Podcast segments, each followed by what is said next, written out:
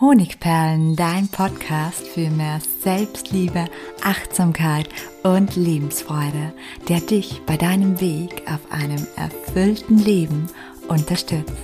Mein Name ist Melanie Pignitter. Ich bin diplomierte Mentaltrainerin, Buchautorin und Selbstliebe-Mentorin. Und ich freue mich von ganzem Herzen, dass du mit dabei bist.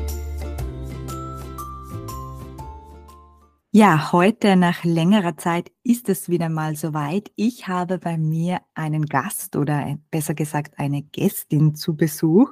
Und zwar ist es meine Kollegin Julia Sam.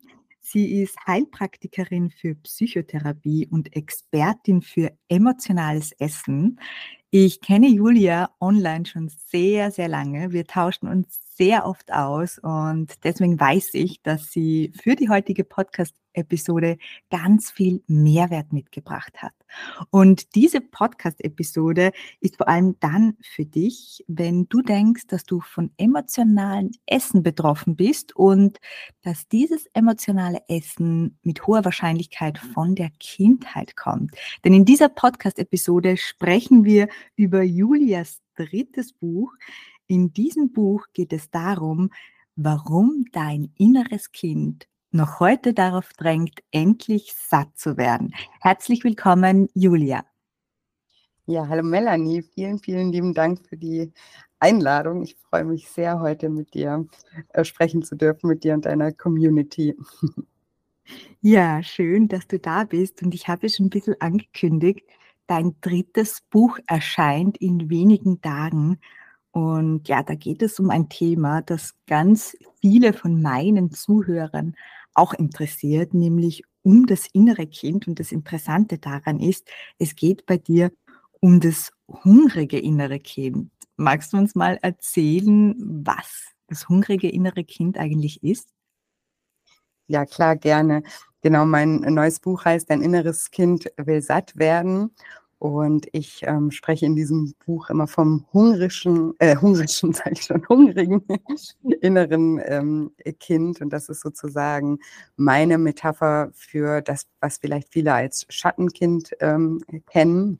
Und ähm, das liegt einfach daran, dass ich mittlerweile ja die, diesen Beruf schon sehr lange mache und mit sehr, sehr, sehr vielen äh, Menschen schon zusammengearbeitet habe, die unter emotionalem Essen leiden und immer mehr lernen durfte, dass ähm, ja das, das Essverhalten oder also einfach eine, eine, eine Überlebensstrategie von vielen Menschen ist und seinen Ursprung schon in der, in der Kindheit liegt. Und das hungrige innere Kind ist sozusagen meine Metapher dafür, dass, ähm, ja, also, oder wie kann ich das in Kürze fassen?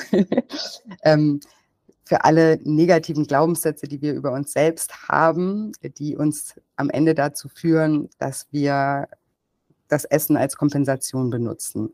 Vielleicht kann man das so in Kürze sagen. Ja, vielleicht kannst du das noch ein bisschen ausführen. Ich kann mir schon recht viel darunter vorstellen, weil ich glaube, auch von emotionalen Essen zumindest mal betroffen gewesen zu sein.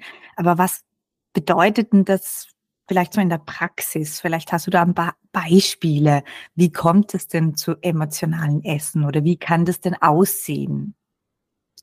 Ja, die meisten Menschen denken ja, dass sie, wenn sie abnehmen möchten oder eben zu viel essen und es dann mal eine Zeit lang sein lassen äh, möchten, dass sie einfach undiszipliniert oder willensschwach sind. Also die meisten Menschen, die zu mir kommen, ich höre immer diesen Satz, ich bin einfach zu undiszipliniert und ich bin willensschwach. Und das kann ich schon mal vorwegnehmen, das, das stimmt überhaupt nicht. Wenn ähm, jemand aber schon lange mit seinem Essverhalten ähm, zu kämpfen hat und es ihm super schwer fällt, ähm, ja, sich so zu ernähren, wie er es eigentlich möchte, dann steckt eben meistens einfach mehr dahinter als äh, Willensschwäche oder Disziplinlosigkeit. Und da ist eben oft das emotionale Essen ähm, das, worunter die Menschen leiden. Und emotionales Essen kann man sich so vorstellen, dass man einfach aus Emotionen heraus ist. Also dass man eigentlich gar nicht körperlich hungrig ist, sondern dass man eben mit dem Essen seinen, seinen Stress kompensiert oder sein, seine äh, Leere kompensiert, Einsamkeit kompensiert. Also das kommt natürlich ganz individuell auf die Person drauf an, was, sie damit kompensieren kompensiert und das müsste man auch herausfinden, aber es bedeutet einfach, dass man eigentlich körperlich keinen Hunger hat und zum Essen greift, um mit seinen Emotionen umzugehen. Ja, das kann ich sehr, sehr gut nachvollziehen, wenn ich mich jetzt so in meine frühere Lage versetze, wo du mir das so genau beschreibst, dann ähm, erkenne ich mich da selbst ein bisschen drin wieder, weil in Phasen, wo es mir sehr gut ging wo ich mich ja gut und wertvoll gefühlt habe, wo ich auch besondere Dinge geschafft habe oder Erfolge hatte oder vielleicht einfach gerade gut ausgesehen habe, weil ich zwei Kilo abgenommen habe oder was auch immer. Da erinnere ich mich, dass ich überhaupt nicht dazu geneigt habe, mir die Schokokeks-Packung ähm, abends vor dem Fernseher so irgendwie reinzustopfen. Und in Zeiten, wo das eben aber nicht der Fall ist, ich erinnere mich jetzt zum Beispiel an Liebeskummer oder wo ich mich einfach nicht gut aufgehoben gefühlt habe in einer Firma, wo ich das Gefühl hatte, oh, ich kann das nicht, bin ich gut genug. Da erinnere ich mich dran, dass ich jeden Abend mit den Schokokeksen vor dem Fernsehen gesessen bin und nicht nur eine, sondern ganz, ganz viele davon gegessen habe. Und du hast auch dazu einen Satz gesagt, der mich der mir jetzt wieder einfällt. Unser heutiges Essverhalten entsteht in der Kindheit. Meinst du dann jetzt auch zum Beispiel bezogen auf meine Situation oder generell, dass das bei jedem so ist? Also vielleicht nicht direkt. Also es ähm, muss ja nicht so sein, dass man in der Kindheit schon anfängt, emotional zu essen. Kann aber auch der Fall sein. Also ich habe auch sehr, sehr viele ähm, äh, Teilnehmer in meinen Programmen, die schon eben auch seit der Kindheit unter Übergewicht leiden, die auch sich, wenn sie sich zurückerinnern, ähm, ja, zu Hause damals schon heimlich gegessen haben oder eben zu viel gegessen haben. Also es kann schon direkt, also so in der Kindheit ähm, starten, das emotionale Essen.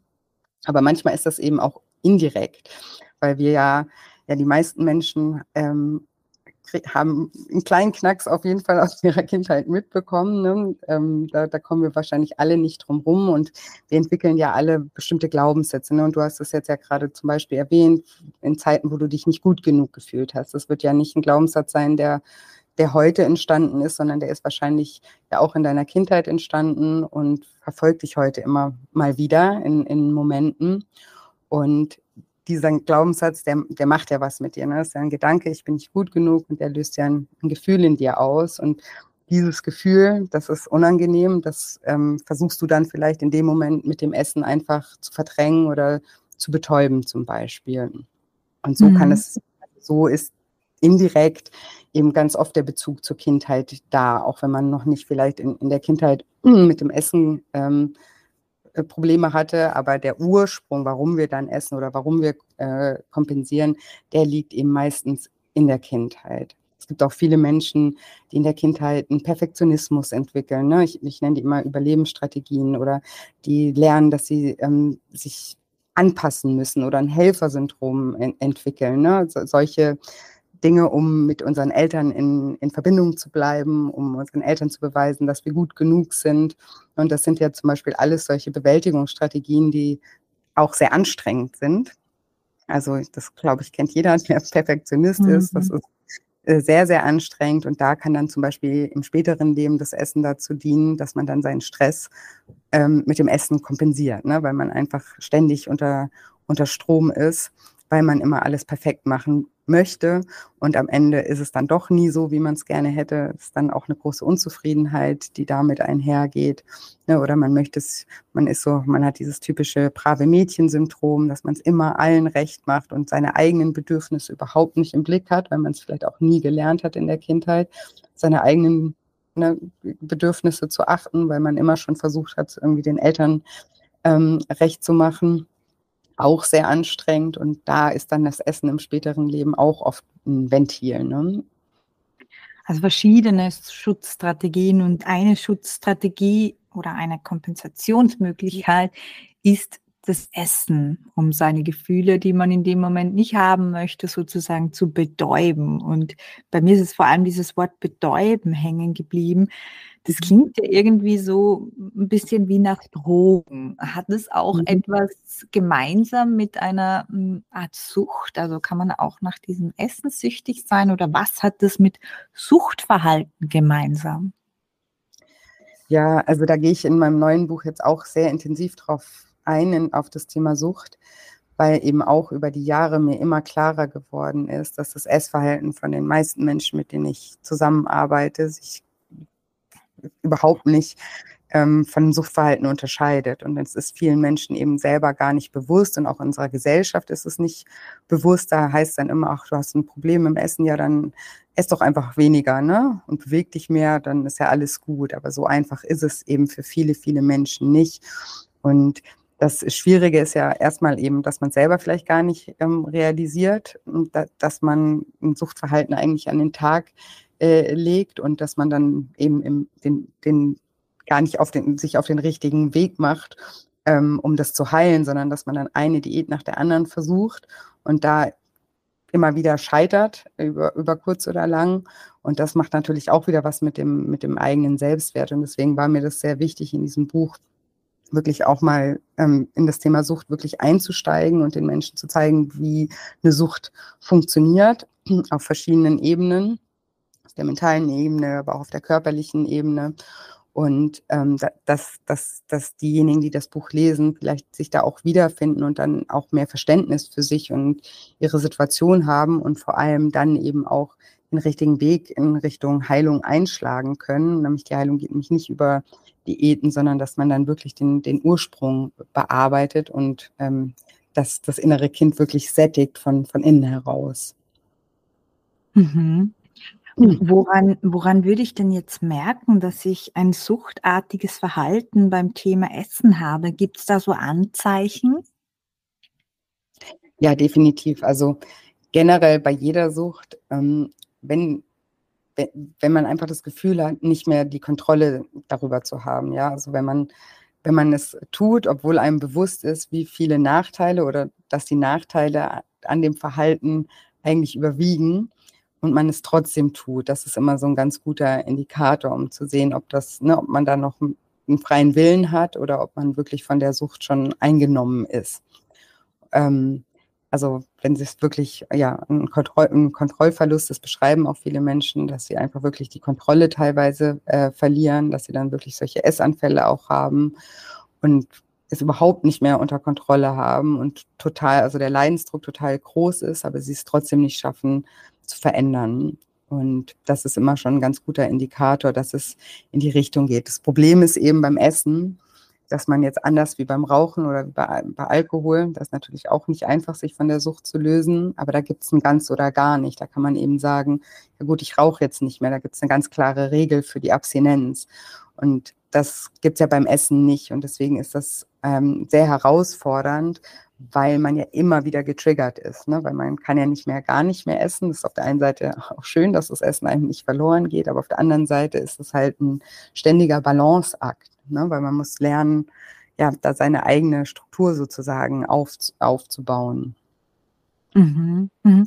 Und, und die Idee deines Buches ist quasi in diesem in diesem suchtartigen Verhalten das innere Kind zu erkennen und quasi statt sich dem emotionalen Essen hinzugehen und sozusagen die Emotionen, die vielleicht auch von dem hungrigen Kind aufkommen würden, ähm, sich dieser quasi mit Essen zu verwehren. Und deine Idee ist es, statt dem emotionalen Essen wieder Zugang zu diesem hungrigen Kind zu bekommen.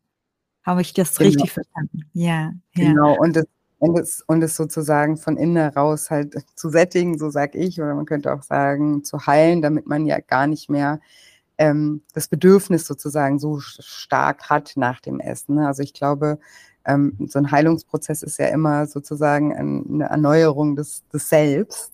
Und mir geht es einfach da, da darum, dass die Menschen, weil die meisten Menschen, die zu mir kommen, sie sind wirklich so im Krieg mit sich selbst, weil sie sich so ablehnen für ihr Verhalten, weil sie möchten es ja verändern und verurteilen sich dann und eben, wie ich vorhin gesagt habe, sagen sich dann immer, ich bin willensschwach, ich, ich bin undiszipliniert, ich kann es einfach nicht, kann mich einfach nicht zusammenreißen. Ne? Und all diese Diätversuche, die dann immer wieder scheitern, das, das nagt natürlich total am Selbstwert und in diesem Kampf kann man meines Erachtens keine Lösung finden. Und die, für mich, was ich beobachtet habe, auch bei meinen Teilnehmern, ist, sobald man ein Verständnis für sein Verhalten und auch den Ursprung des Verhaltens versteht, kann man eine Art Mitgefühl mit sich selber auch entwickeln. Ne? Nicht Mitleid, sondern Mitgefühl und verstehen, warum man diese Mechanismen gelernt hat, wo vielleicht eben etwas bei, bei einem selber auch in der Kindheit gefehlt hat und was man jetzt eben über das Essen jahrelang versucht hat zu kompensieren. Aber das ist ja ein, ein Fass ohne Boden, ne? weil, weil es eben ja nicht den, den Ursprung ähm, bedient. Und durch dieses Verständnis für die eigenen Verhaltensweisen und eben auch das, das Mitgefühl mit sich selber, ähm, bin ich der Meinung, kann man viel eher in die richtige Richtung äh, gehen, weil diese negativen Emotionen, die man sich selbst gegenüber hat, die möchten ja dann auch wieder mit dem Essen kompensiert werden. Ne? Weil so gehen wir mit den negativen Emotionen um, wenn wir emotionale Esser sind. Und deswegen ja, möchte ich oder ist mein großes Anliegen mit dem Buch einmal eben aufzuklären darüber, wie, wie solche Mechanismen entstehen können und warum und eben durch viel Reflexion auch den Leser dahin zu führen, dass er, dass er sich selber und seine Verhaltensweisen besser versteht und ein Mitgefühl mit sich aufbauen kann. Und dann kriegt er natürlich auch Tools mit an, der, an die Hand, ähm, die er dann auch schon konkret anwenden kann. Genau.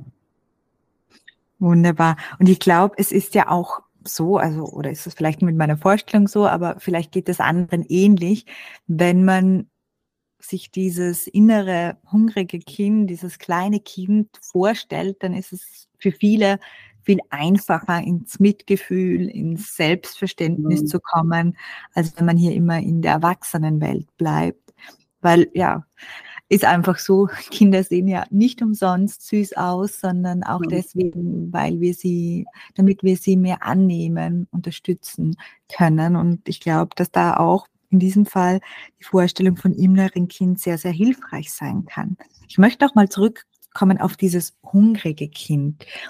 Der Wortlaut hungriges Kind impliziert ja auch Hunger auf eine Sache. Und bisher mhm. Haben wir immer gesagt, okay, wir nehmen die Lebensmittel, das ist jetzt mal das Einfachere. Aber du hast ja schon erklärt, in Wahrheit steckt ja der Hunger nach etwas anderem dahinter. Kannst du da mal aus deiner Erfahrung ein paar Beispiele nennen, wonach sich die meisten hungrigen inneren Kinder tatsächlich sehnen? Wonach sind sie wirklich hungrig? Ja, ja, also die meisten Menschen sind hungrig nach Geborgenheit, äh, nach Sicherheit, nach Großüberschrift ist, glaube ich, einfach nach Liebe ne? ja. und äh, nach gesehen werden, nach Anerkennung. Ähm, ja, das sind so die großen, äh, großen Themen, äh, nach denen wir uns eigentlich alle sehen. Und das ist uns eben auch ganz oft eben gar nicht ähm, bewusst. Also es geht meistens, also meistens ist es ja auch so, dass ähm, in der Kindheit, ne, wenn was gefehlt hat, war es, war, war es eben etwas an, in, der, in der Bindung zu, zu den Eltern. Ja? Und das hinterlässt eben ganz oft eine, eine, große Lehre in uns. Und so wie wir die Beziehung zu unseren Eltern geführt haben, so führen wir ja meistens, wenn wir das nicht reflektieren und aktiv angehen, dann auch die Beziehung zu anderen Menschen und suchen uns da ähnliche Muster wieder raus. Und das kann eben dazu führen, dass wir uns ein Leben lang nie sicher, nie wirklich geborgen fühlen, wenn wir das nicht irgendwann mal ja wirklich reflektieren und ähm, dahinter schauen. Und dann versuchen wir eben über Dinge im Außen das zu erschaffen. Und es ist ja eben auch oft so, dass das Essen auch emotional verknüpft ist. Ne? Vielleicht ist auch jemand in der Familie aufgewachsen, wo das Abendessen die einzige Zeit war, wo man Zeit mit der Familie hatte oder irgendwelche Familienfeste wie Weihnachten oder so, ne, die dann auch damit assoziiert sind, zum Beispiel mit Geborgenheit, mit Gesellschaft, mit, mit solchen Dingen. Also das, das ähm, ist auch noch ein Faktor, der dann noch mit oben drauf kommt, dass wir ähm, teilweise eben Essen auch mit bestimmten Dingen assoziieren oder dass Kinder ähm, ruhig gestellt worden sind. Ne? Also anstatt irgendwie, wenn das Kind geweint hat, anstatt sich anzuhören, warum das Kind weint, haben vielleicht Eltern das Kind einfach vor den Fernseher geparkt mit einer Tüte Chips, ne? Und ähm, das Kind hat sich dann schnell wieder äh, beruhigt und war happy, hat einen kleinen Dopaminrausch durch das Essen und das, solche Erlebnisse verknüpfen sich ja in uns. Ne? Und das heißt dann für uns Geborgenheit. Ne? Aber eigentlich hat es ja früher auch schon nicht, war das auch schon nicht das, was wir wirklich gebraucht hätten, sondern wir hätten wahrscheinlich eben die Aufmerksamkeit von unseren Eltern gebraucht, eine Umarmung gebraucht oder gebraucht, dass wir darüber reden können, was gerade passiert ist. Ne? Und so mhm. ähm, kann sich das eben auch schon so entwickeln, dass wir halt einfach auch falsche Assoziationen mit diesen äh, Begriffen oder mit diesen Gefühlen dann haben. Kann man es im Nachhinein verändern oder auflösen? Ich denke schon. Also es ist natürlich eine Reise. Ne? Das ist jetzt kein äh, Zauberprogramm, wo man sagt, ähm, das mache ich jetzt heute mal und beschäftige mich mal eine Woche damit. Ich glaube, das ist so ein, ein, lebenslanger Weg, einfach an diesen Themen zu arbeiten. Ich glaube, für, für jeden Menschen, egal mit welchem Thema, ne, das ist ja, das kommt ja noch hinzu, jeder hat ja seine Themen. Ne? Manche kompensieren dann mit dem Essen, die anderen arbeiten zu viel, der nächste hat vielleicht Panikattacken, der wieder nächste gibt immer zu viel Geld aus. Also wir haben ja alle irgendwo ja auch ungesunde äh, Bewältigungsstrategien und ich glaube, ja, bei jedem ist das also ich sage immer, Achtsamkeit ist der Schlüssel zur Freiheit. Ne? Das ist ein Weg, wenn wir mal ein, ein, den einschlagen und anfangen, uns zu, selbst zu reflektieren, unsere Verhaltensweisen zu reflektieren, die dann eben auch nicht zu be- oder verurteilen, sondern wirklich zu beobachten und immer ja in dieser Beobachtung bleiben, um dann eben auch bewusstere Entscheidungen treffen zu können und das nicht sozusagen immer der Autopilot sofort angeht, ne, ein Trigger und dann verhalten wir uns immer so, weil wir es so gelernt haben. Und ich finde, über acht, also wenn man einfach achtsam lebt und äh, in und ja einfach sich immer wieder selbst reflektiert und was man getan hat, ganz neutral, dann ähm, kann man da auf jeden Fall sehr, sehr viele Dinge auflösen. Ja, ja, das denke ich auch. Ich glaube auch, Erkenntnis, sage ich immer, ist im Mentaltraining der erste Schritt zur Veränderung. Wenn du schon mal erkannt hast, etwas in deinem Verhalten, erst dann kannst du es verändern. Das ist sozusagen der machtvollste Schritt. Genau. Aber kommen wir zurück auf das Thema Sehnsucht. Du hast gesagt, hinter dem hungrigen Kind steckt so eine ganz große Sehnsucht nach Aufmerksamkeit, Geborgenheit und Überbegriff Liebe. Und ich habe mich da gefragt, wir haben diese Sehnsucht nach Liebe und versuchen, also wenn wir unter diesem emotionalen Essen leiden, dann versuchen wir meistens ähm, oder haben wir meistens den Wunsch abzunehmen, ja. Und irgendwie diese, diese Sehnsucht nach Liebe und gleichzeitig der Wunsch abzunehmen, verbinden wir irgendwie schlank sein damit, dass wir angenommen und geliebt werden? Spielt da irgendwie der heutige Schönheitswahn in diesen Mechanismus hinein? Teilweise bestimmt schon. Aber ich würde sagen, das ist dann eher bei Menschen, die jetzt ne, sich überoptimieren wollen, die eigentlich nicht schwer übergewichtig sind und jetzt sagen, okay, ich möchte jetzt statt meine 65 Kilo 60 wiegen und total definiert sein oder so, dass da würde ich schon sagen, dass das dann in Richtung hm, Anerkennung durch, durch äh, Äußerlichkeiten geht. Aber bei vielen Menschen, die ich auch begleite, die wirklich starkes Übergewicht haben, da steht gar nicht so sehr das Äußere im Fokus, sondern also das denken viele, vielleicht ist das auch immer so die, also so der der Startschuss, warum man es dann angehen möchte, weil natürlich jeder möchte sich irgendwie auch äh, wohlfühlen im eigenen Körper. Aber für die meisten Menschen ist das Wichtigste eigentlich wieder diese Kontrolle zu erlangen, weil ich, also wir, eins von unseren psychischen Grundbedürfnissen ist ja auch das Bedürfnis nach Kontrolle. Und wenn man einfach ähm, an, an, einer Verhaltensweise leidet, die man nicht mehr unter Kontrolle hat, wie jetzt im emotionalen Essen, dann ist es einfach ein ständig ganz schlimmes Gefühl für Menschen, wenn, wenn sie einfach nicht selber entscheiden dürfen. Und ich glaube, das ist ein viel größerer Faktor noch als Attraktivität bei den, bei den Menschen, die wirklich ja, unter schwerem Übergewicht äh, leiden. Ja, weil du jetzt gesagt hast, es kommen zu dir Menschen mit schwerem Übergewicht. Aber emotionales Essen, muss das immer mit Übergewicht verbunden sein? Ich kann mir nämlich vorstellen, ja, manche nehmen ja nicht so schnell zu oder so wie du sagst, die sind nicht unbedingt übergewichtig und leiden aber vielleicht trotzdem an gewissen ungesunden Verknüpfungen oder es geht sogar in die Gegensatzrichtung. Ja, nee, auf jeden Fall. Also bei mir sind jetzt auch nicht nur Menschen mit starkem Übergewicht. Ich wollte nur den Unterschied erklären. Und eben bei manchen ist es auch wirklich wichtig, dass sie eben auch abnehmen, auch für die Gesundheit und auch für das Wohlbefinden. Ne? Weil natürlich, wenn man schwer übergewichtig ist, ist das Leben auch schwerer, weil alles ist schwerer, Laufen ist schwerer, sich bewegen ist, äh, ist äh, schwerer. Aber ich, zu mir kommen auch Menschen, die, die denken, dass sie abnehmen möchten und wenn sie dann endlich abgenommen haben, endlich glücklich sind. Und das ist ähm, zum Beispiel auch was, womit ich dann mit den Menschen arbeite, dass sie während meinem Programm jetzt zum Beispiel erkennen, dass es eigentlich gar nicht um die drei, vier Kilo geht, sondern eben äh, um um ganz andere Themen wie Selbstliebe zum Beispiel oder Selbstvertrauen, ne? dass das ja eigentlich immer, dieses Gewicht ist ja immer verknüpft mit einem bestimmten Gefühl, was wir erreichen wollen. Ne? Wir wollen ja nicht einfach nur eine Zahl auf der Waage äh, erreichen, damit wir diese Zahl erreichen, sondern wir haben ja immer eine Idee, was diese Zahl für uns bedeutet. Ne? Ah, wenn ich so und so viel wiege, dann bin ich glücklich, dann bin ich selbstbewusst, dann fühle ich mich wohl, ne? dann mache ich das und das. Und das zu realisieren und auch zu hinterfragen, ähm, ist auch ein großer Teil meiner Arbeit.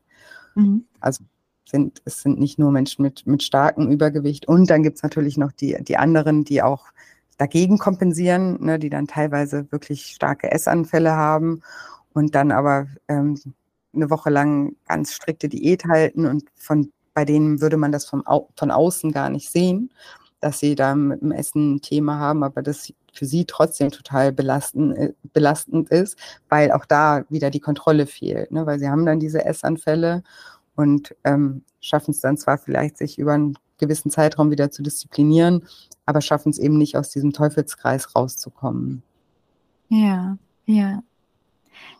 Dein Buch soll den Menschen ja dabei helfen oder wird den He Menschen dabei helfen, den Hunger ihres inneren Kindes zu stillen mit verschiedensten Werkzeugen, ähm, die wir jetzt gar nicht alle verraten möchten, weil das kann man ja alles in deinem Buch nachlesen. Aber dann stelle ich mir vor, wenn man diesen emotionalen Hunger loslässt, lasst man ja auch das emotionale Essen los. Was ist denn dann das Ergebnis? Was kann man sich denn hier erwarten? Stellt sich dann intuitives Essen ein zum Beispiel? Und wenn ja, was ist das genau? Ja, also mit dem intuitiven Essen bin ich persönlich immer ein bisschen vorsichtig mit diesem Thema, weil das kann man sich, also das so, wäre das schöne Endziel irgendwann mal, dann ganz intuitiv ähm, zu essen und das darf auch das Ziel bleiben. Aber meiner Erfahrung nach ist es sehr, sehr schwierig für viele Menschen intuitiv zu essen, wenn sie zum Beispiel auch gar nie ein äh, ja, ein, ein, intuitives Essverhalten gelernt haben. Ne? Wenn man zu Hause schon lernt, dass eine Portion doppelt so groß ist, ähm, weil die Eltern schon viel mehr gegessen haben oder weil sie seit vielen, vielen Jahren sich einfach ähm, aus emotionalen äh, oder emotional ernähren, sage ich mal, dann ähm, ist es nicht so einfach, einfach zu sagen, ja, ne, irgendwann isst du ganz intuitiv. Das wäre ein bisschen so der, wie der Vergleich, wenn man irgendwie zu einem Alkoholiker sagen würde, ähm, ja, dann kannst du ja irgendwann wieder so ab und zu mal halt einfach zum Essen ein Glas Wein trinken. Ne? So, so äh, oder einem Raucher sagen, ja, oder ein Raucher, der dann plötzlich Gelegenheitsraucher wird. Ne? Also es ist, es ist, das sind ja die wenigsten Menschen, die das irgendwie schaffen, diesen Akt der, Akt der Balance. Und deswegen ähm, ist meine Erfahrung, dass es für viele Menschen schon wichtig ist, eine gewisse Struktur im Essen zu haben. Und da mhm ist es zwar, also ich würde gerne was anderes sagen und es enttäuscht vielleicht auch viele Menschen, wenn ich solche äh, äh, Dinge sage, aber es ist halt meine, meine Erfahrung und auch meiner Meinung nach eben auch die Wahrheit, dass es eben für viele Menschen nicht so einfach ist, dann irgendwann mal ganz intuitiv zu essen. Aber ich finde auch da ist es halt wichtig, das anzunehmen. Ja, also äh, ein, ein, ein Raucher, der aufgehört hat zu rauchen, der muss auch irgendwie hinnehmen, dass er jetzt nicht mehr rauchen kann. Ne? Und so, so gibt es ja bestimmte Einschränkungen in, in, jedem, äh, in jedem Leben. Ähm, und das anzunehmen, dass das Essen ein großes Thema im Leben ist und dass das auch immer ein bisschen ein Thema bleiben wird, das ähm, finde ich ganz wichtig, um da nicht ja, so ein falsches Bild, weil sonst ist man wieder enttäuscht. Also zu mir kommen auch ganz viele Menschen, die intuitives Essen, also die Programme probiert haben, zum, zum, ähm, um intuitives Essen zu lernen und sind dann ganz enttäuscht und machen sich dann also noch mehr selbst fertig, weil sie dann auch noch denken, ja, mit ihrer Intuition stimmt was nicht. Und wenn sie das schon nicht können, dann haben sie total versagt. Also das, das ähm, löst dann halt auch wieder so Versagensgedanken aus, wenn man das halt nicht gleich schafft. Also ich will gar nicht sagen, dass man es das nie schaffen kann, aber das ist schon ein Weg, bis man da irgendwann mal angekommen ist. Ja, ja, ich finde das sehr, sehr ehrlich und sehr wichtig und ich glaube, es kann auch sehr erleichtert klingen für viele, die jetzt zuhören, ja, ähm, dass das ein Weg bleibt. Und ich glaube, wenn man da bereits in Kontakt mit seinem inneren Kind ist und diesen Anteilen, die man halt vorher abgelöst hat, gelehnt hat und halt gesagt hat, oh, ich bin zu blöd, habe es wieder nicht geschafft, bin wieder nicht gut genug, sondern stattdessen sagt, ja, mein kleiner Schatz, das kommt halt trotzdem vor, jetzt ist es halt passiert, ja. ist ja nicht so schlimm, morgen machen wir wieder unseren, unseren ursprünglichen Essensplan und konzentrieren uns wieder mehr darauf, ähm, was, was es gerade wirklich braucht in uns. Genau, und das ist eigentlich auch das ähm, in Anführungsstrichen Schöne daran, dass es uns ja immer signalisiert, also wenn das emotionale Essen mal wieder ähm, stärker wird oder zurückkommt, dann ist das ja wie so ein Frühwarnsystem, weil da können wir uns ja. ganz sicher sein, wenn der Drang wieder stärker wird, dass irgendwo unser Leben wieder aus der Balance geraten ist in irgendeinem Bereich. Und deswegen ist das eigentlich immer ein kleines Hilfsmittel, auch wieder mal kurz innezuhalten und zu reflektieren, okay, wo, wo bin ich vielleicht gerade unglücklich oder unzufrieden und was kann ich, was kann ich tun, um generell ne, das wieder in die Balance zu bringen, weil das bringt ja dann auch wieder die, die, ja, die, die, die Ausgeglichenheit und die Zufriedenheit wirklich von innen heraus. Und deswegen kann man das ja vielleicht einfach für sich auch so sagen, dass man wie so ein kleines Frühwarnsystem hat. Ja, Sein. ja, finde ich gut. Zu deinem Buch, Dein inneres Kind will satt werden. Es erscheint in wenigen Tagen und wird dann, glaube ich, überall im Handel sein, online, offline, bei Thalia, Amazon und Co. Ähm, ja. Kannst du uns vielleicht noch sagen für alle Zuhörer, für wen genau ist dieses Buch? Wie würdest du diese Person beschreiben, für die das Buch ideal ist? Ja, also ich glaube, jeder, jeder, der schon also viele, viele Diäten gemacht hat und das, was ich eingangs gesagt habe, diesen Glaubenssatz hat, ich bin undiszipliniert, ich bin willensschwach, ich schaffe es einfach nicht und der bereit ist, vielleicht ähm, eben auch sich anzugucken, was vielleicht dahinter stecken könnte, anstatt Disziplinlosigkeit und sich auch auf die Reise zu sich selbst machen möchte und diesen Weg einschlagen möchte, für den ist das auf jeden Fall das Richtige. Wunderbar. Ähm, ja, magst du vielleicht abschließend noch ein Wort an all jene richten, die sich jetzt angesprochen gefühlt haben, die sich gedacht haben, hm, ja, das kann stimmen, ich bin auch so ein emotionaler Esser. Vielleicht hast du noch einen Abschlusssatz oder einen Abschlussimpuls für diejenigen. Ja, also ich kann, ich kann nur mich eigentlich wiederholen und würde jedem raten, der sagte, ich bin emotionaler Esser, dass, dass er sich nicht dafür verurteilt, sondern dass, dass er das einfach ganz wertfrei einfach mal eine, eine Zeit lang äh, beobachtet. Ich gebe auch immer den Tipp, dass man mal so ein kleines ähm, Tagebuch einfach führt, wo man einfach mal aufschreibt, aus, ne, wann man isst, also nicht nur was man isst, sondern auch wann man isst und vor allem, wie man sich dabei fühlt oder kurz vorher auch gefühlt hat. Ähm, das schult schon die Achtsamkeit sich selbst gegenüber, dem, dem Essen gegenüber und den eigenen Gefühlen gegenüber. Und wenn man das mal ein paar Tage macht, dann ja, wird man immer mehr auch seine Muster erkennen. Und ich finde es eben ganz, ganz wichtig, dass man sich eben nicht dafür verurteilt, sondern eben versteht, dass eigentlich hinter jedem Verhalten immer eine, sich eine positive Absicht verbirgt und dass das Essen ja auch tatsächlich schon öfter auch ähm, den Menschen geholfen hat. Nur wenn es irgendwann überhand äh, nimmt und der Leidensdruck irgendwann mal so groß ist, dann ist es eben ja Zeit, neue Strategien zu erlernen und das ist immer immer möglich. Also wenn wir, wenn wir uns auf die Reise begeben, dann, dann kommen wir da auch raus, aber eben in Liebe und nicht im, im Kampf. Ja, finde ich einen sehr, sehr coolen Tipp. Danke noch abschließend dafür. Ja, ich danke dir für deine wertvollen Impulse und all jene, die jetzt zugehört haben und weg wollen von dieser ständigen Selbstverurteilung in Bezug auf ihr Essverhalten und ihr Gewicht und die hinwollen zu einem liebevollen Umgang mit dem inneren Kind und es sättigen wollen, denen legen wir nochmal ans Herz Julias neues Buch Dein inneres Kind will satt werden. Vielen Dank, Julia. Ich danke dir, Melanie, für das schöne Gespräch. Vielen, vielen Dank.